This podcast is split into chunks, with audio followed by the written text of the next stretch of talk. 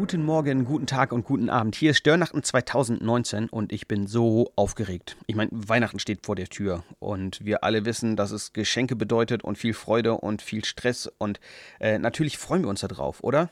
Ähm, also Vorfreude und Weihnachten, Adventszeit, das gehört irgendwie 100% direkt zusammen obwohl es eigentlich gar nichts mit dem ursprünglichen Weihnachten zu tun hat, glaube ich. Also Vorfreude und das erste Weihnachten, Jesu Geburt, ähm, das passt gar nicht zusammen. Mindestens einer hat sich ganz sicherlich nicht allzu sehr darüber gefreut, dass Jesus geboren werden würde.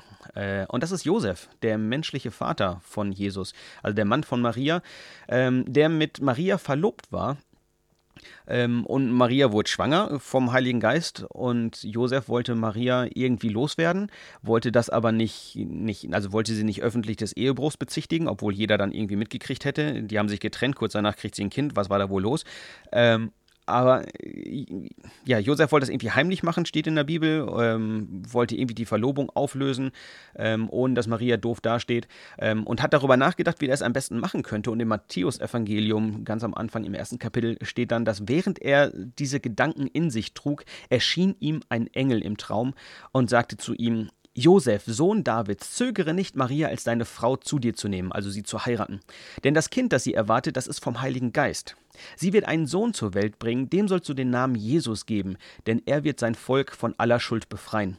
Das alles ist geschehen, weil sich erfüllen sollte, was der Herr durch den Propheten vorausgesagt hatte. Seht, die Jungfrau wird schwanger werden und einen Sohn zur Welt bringen.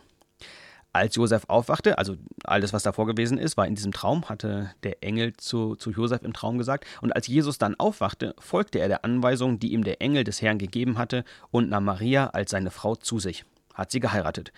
Ähm, er hatte jedoch keinen Verkehr mit ihr, bis sie einen Sohn geboren hatte. Josef gab ihm den Namen Jesus. Ihr versteht vielleicht, warum für Josef bei, bei dem Gedanken an Jesus, an seinen Erstgeborenen, nicht unbedingt nur Freude aufkam. Also das Vorfreude war da, glaube ich, nicht das hervorstechendste Gefühl, was er da hatte. Ähm, da war bestimmt eine ganze Menge Scham mit dabei, da war eine Menge Angst mit dabei, was die ganze Geschichte denn soll.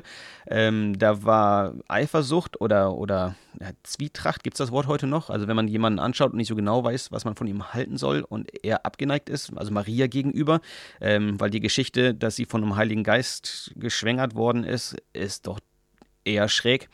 Ähm, auf, wie auch immer. Also für Josef gehörte ähm, gehörte Jesus definitiv oder gehörte zur, zur Vorbereitung auf Jesu Geburt gehörte ganz bestimmt nicht Vorfreude, sondern ganz bestimmt ähm, Enttäuschung, ganz bestimmt enttäuschte Vorstellung, wie das denn sein würde, äh, wenn er denn dann Maria heiraten würde und sie zusammenziehen und sie dann eine Familie gründen und so.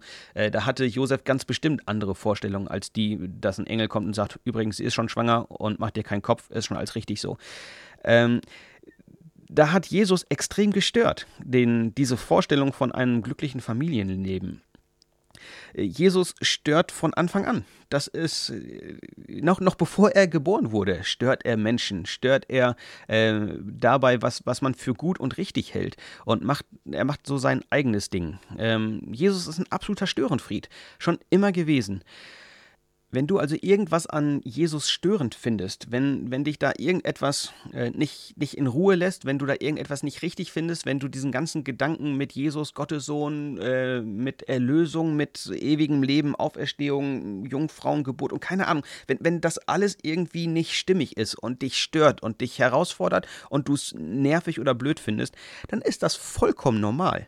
Also das, das ist, glaube ich, das Ding, was sich durch, durch das Leben von Jesus hindurchzieht, was schon da war, bevor Jesus da war. Also bevor, äh, be bevor er geboren wurde, hat er gestört und genervt und Dinge über den Haufen geworfen und alles irgendwie anders gemacht, als man sich das gedacht hatte.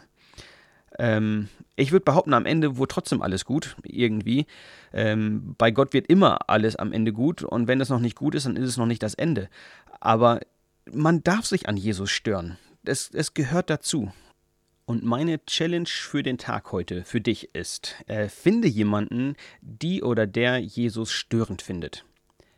Such irgendeine Person, frag dich ein bisschen durch ähm, und finde jemanden, der sagt, hier oder da hat mich Jesus mal gestört. Das hat mich genervt, das fand ich nicht gut, das fand ich nicht richtig, das hat meine Vorstellungen durchkreuzt, da fand ich es einfach störend, was Jesus, was Gott getan hat. Also frag dich durch zu einer guten Geschichte, wo hat Jesus schon einmal einen Plan durcheinandergebracht, durchkreuzt?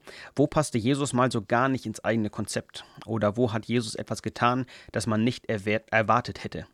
Wo war Jesus einfach schon mal ein richtiger Störenfried, also ganz er selbst? Wo hat Jesus gestört?